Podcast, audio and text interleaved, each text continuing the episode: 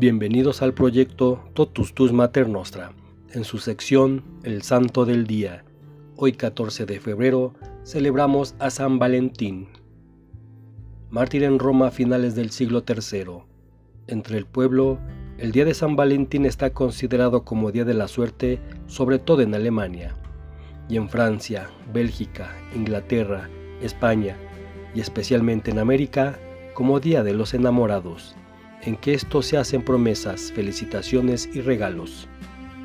Esta costumbre obedece a diversos orígenes folclóricos y también al prestigio popular del santo como milagrero. El árbol maravilloso del cristianismo necesita siempre del riego fertilizante de la sangre de los mártires, árbol que brotó de las ondas de un manantial divino en la cima del Calvario. Sus primeros brotes adquirieron vigor y frescura en las rojas oleadas que alzaron las persecuciones de los primeros siglos de la Iglesia. En sus tiempos primitivos como en el siglo XX, el cristianismo sigue vigorizándose con la sangre de sus héroes. Nunca han faltado ni jamás faltarán en la Iglesia de Cristo estos testigos de fe que llegan hasta la generosa entrega de la vida. La mayor parte de noticias sobre San Valentín romano nos han llegado hasta nosotros procedentes de unas actas apócrifas. Por esta causa, se hace difícil conocer con exactitud su vida. Nos situamos a finales del siglo III. San Valentín visitaba a las parejas de enamorados en secreto para casarlos, lejos de la mirada de los crueles súbditos del emperador. El sacerdote consideró que el decreto era injusto y desafió al emperador. Celebraba en secreto matrimonios para jóvenes enamorados de ahí se ha popularizado que San Valentín sea el patrono de los enamorados. La voz de San Valentín corría como el viento por las orillas del Tíber y de las colinas romanas. Los jóvenes valientes y decididos a formar una familia acudían a él para recibir el sacramento.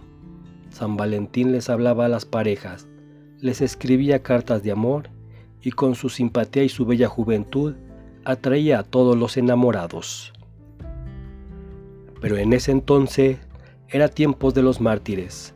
Por todo el imperio romano corre el huracán de la persecución.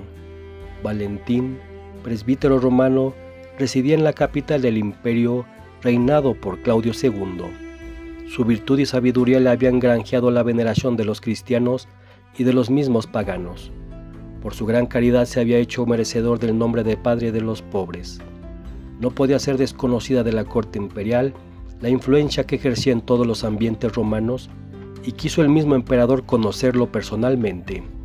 Valentín, en aquella entrevista, no dejaría de interceder en favor de su fe católica y contra el estado de persecución en que a menudo se encontraba sumida la iglesia. El soberano que estaba interesado en granjearse la amistad y la colaboración del inteligente sacerdote cristiano, escuchó con agrado sus razones por eso intentó disuadirle del que él creía exagerado fanatismo, a lo que replicó Valentín evangélicamente, Si conocierais, Señor, el don de Dios, y quién es aquel a quien yo adoro, os tendríais por feliz en reconocer a tan soberano dueño, y abjurando del culto de los falsos dioses, adoraríais conmigo al solo Dios verdadero.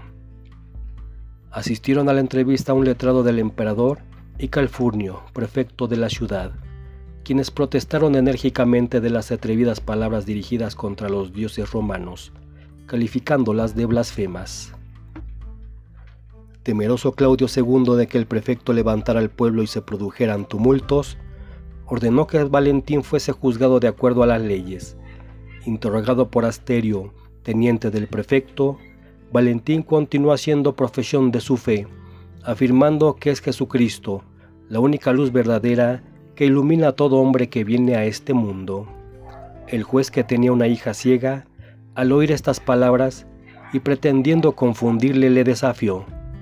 Pues si es cierto que Cristo es la luz verdadera, te ofrezco ocasión de que lo compruebes. Devuelve en su nombre la luz a los ojos de mi hija, que desde hace dos años están sumidos en las tinieblas, y entonces yo seré también cristiano. Valentín hizo llamar a la joven en su presencia y elevando a Dios su corazón lleno de fe, hizo sobre sus ojos la señal de la cruz, exclamando, Tú que eres Señor la luz verdadera, no se la niegues a esta tu sierva. Al pronunciar estas palabras, la muchacha recobró milagrosamente la vista. Asterio y su esposa, conmovidos, se arrojaron a los pies del santo, pidiéndole el bautismo, que recibieron juntamente con todos los suyos, después de instruidos en la fe católica. El emperador se admiró del prodigio realizado y de la conversión obrada en la familia de Asterio, y aunque deseara salvar de la muerte al presbítero romano, tuvo miedo de aparecer ante el pueblo sospechoso de cristianismo. Y San Valentín, después de ser encarcelado, cargado de cadenas y apaleado con varas nudosas hasta quebrantarle los huesos, se unió de forma íntima y definitiva con Cristo a través de la tortura de su degollación. Este día también celebramos a Santo Cirilo y Metodio, Santa Alejandra de Egipto, San Antonino, San Auxencio, San Eleucadio, San Juan Bautista de la Concepción, San Nostriano, San Vital de Espoleto, San Zenón, Beato Vicente Vilar David,